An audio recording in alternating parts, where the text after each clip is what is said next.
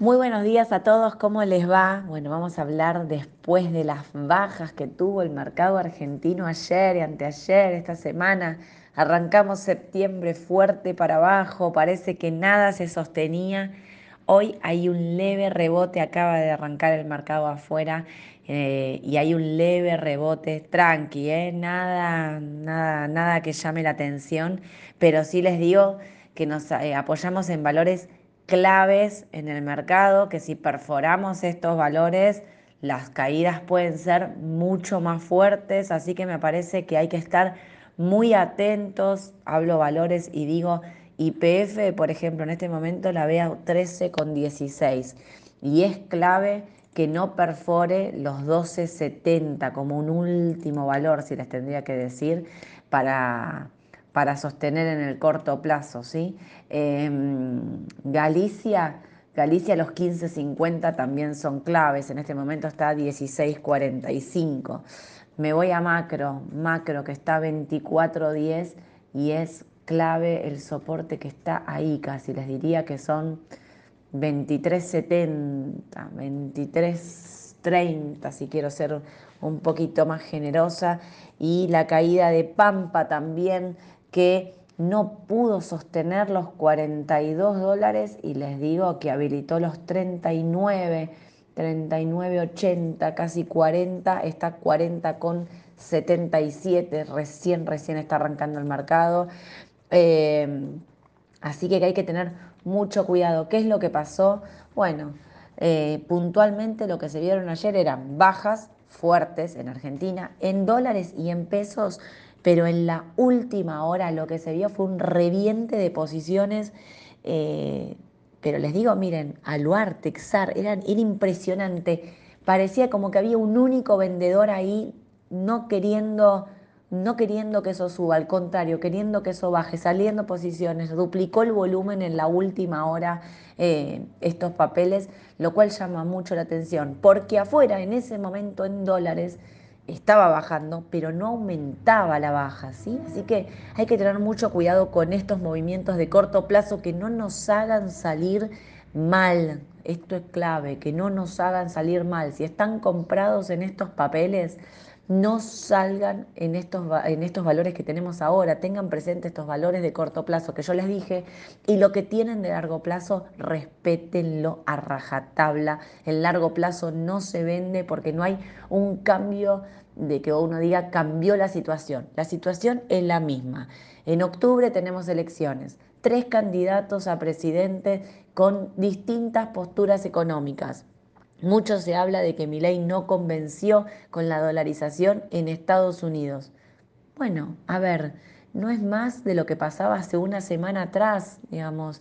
La dolarización de ley es un tema muy importante para la economía argentina, pero no hay nada dicho ni nada dicho. Es más, él dijo que sumó una propuesta de dolarización más, ¿no? O sea, que tiene cinco propuestas, con lo cual no hay nada definido, no hay nada específico, no hay nada que uno diga esto va a ocurrir de esta manera. Así que yo lo que les digo es, el mercado argentino es volátil, es de riesgo, nos referíamos a esto cuando decimos que Argentina no es para cualquiera, así que no hay que asustarse y hay que quedarse tranquilo con los análisis que uno hizo de corto y de largo plazo. De corto plazo les puedo decir que hay muchos papeles que son estos valores que les estoy diciendo, que son atractivos. Central Puerto 624 la veo en este momento y tiene un piso fuertísimo en 6 dólares, por ejemplo, ¿no? Em, me parece que hay como muchas eh, eh, vista, vista 2583, bueno, 25 es un piso también. Y son papeles de valor, ¿no? A esto me estoy refiriendo con Pampa, IPF, Vista, em, transportadoras, Aluar, Erar son oportunidad de compra para los del largo plazo para cubrir las elecciones eh, de, la parte conservadora. Así que me parece que hay que estar eh, muy atentos a eso. Para los que están queriendo dolarizar, ayer dijeron los chicos Coca-Cola, Em, que está cerca de los 58 dólares. McDonald's, que tiene CDR también. McDonald's rebotó en 275. Es clave ese rebote, está a 278,70. Para los que quieren comprar un CDR que en un momento donde el contado con liquidación bajó un montón. ¿Qué pasa con el contado con liquidación? Bueno, entre todo lo que está pasando, también está la liquidación eh, del campo. Vieron que hay como un nuevo dólar soja que es una, una parte, un porcentaje al oficial y un porcentaje al contado con liquidación. Bueno, también ahí se aceleró un poco la venta, eh, digamos, aprovechando este tipo de cambio alto y eh, también ante no saben qué va a pasar, ¿no? Digamos, si el que venga a retenciones, no retenciones, o sea, muchos piensan mi ley eh, y, Patricia Bullrich, pero también está Massa como candidato, y Massa y las retenciones, ¿y qué va a pasar? Bueno, por eso digo, mucha tranquilidad 7.40 fue el precio con el que cerró ayer el contado con liquidación.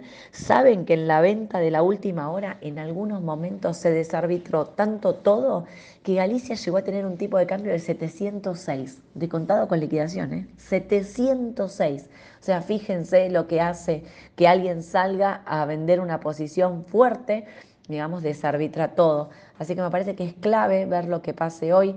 Eh, en el mercado con respecto a las acciones y a a dólares. ¿Se acuerdan que habíamos pensado que íbamos a tener una semana tranquila? Bueno, acá en Argentina nunca hay una semana tranquila, así que em, nada, no hay, y la semana que viene claramente el dato de inflación. Hablando del dato de inflación, vieron que em, hay mucho rumor de que van a subir la tasa, de qué va a pasar. Bueno, a mí me cuesta pensar que, que van a estar subiendo la tasa, es un rumor fuerte igual que hay, con lo cual hizo corregir varias posiciones en serie y demás. Atentos con la inflación, ¿eh?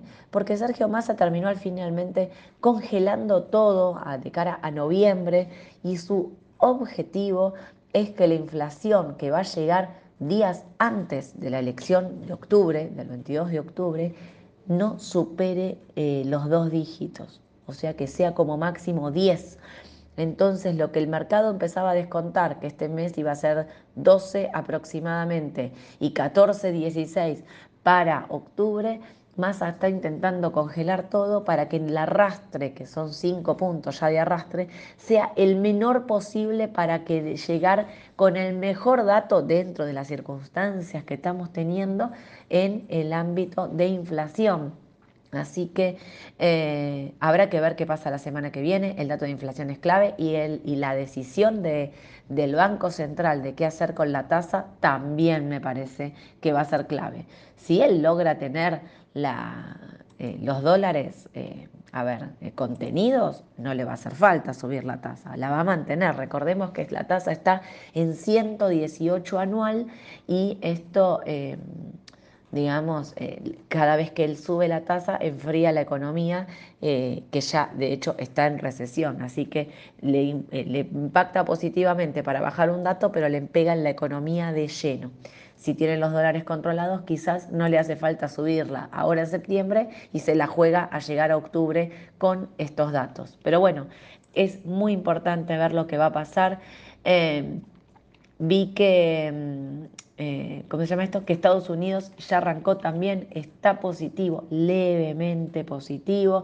Venimos teniendo una baja fuerte en Apple los últimos días. Vieron que eh, el gobierno chino le prohibió a sus funcionarios usar, bueno, eh, usar Apple. Esto hace que la empresa estuviera cayendo fuertemente en los últimos días.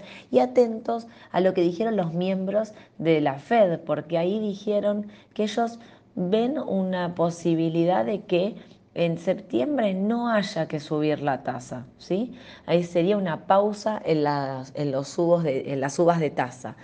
Hay que ver cómo responde al mercado a esto y si le cree, porque vieron que por otro lado China se desacelera, China no avanza, China no puede con su economía, lo cual también le impacta a todo el resto del mercado.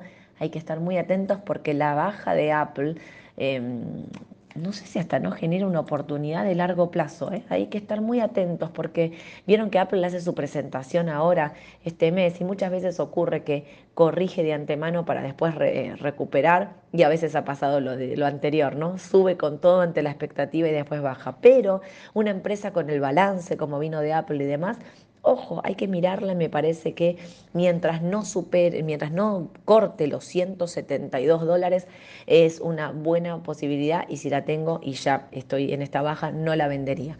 Eh, bajaron todos los papeles de consumo y por eso decía antes, los papeles que tienen CDR y para los que quieren resguardarse Coca-Cola, McDonald's son buenas alternativas, me parece de inversión para ser conservadores.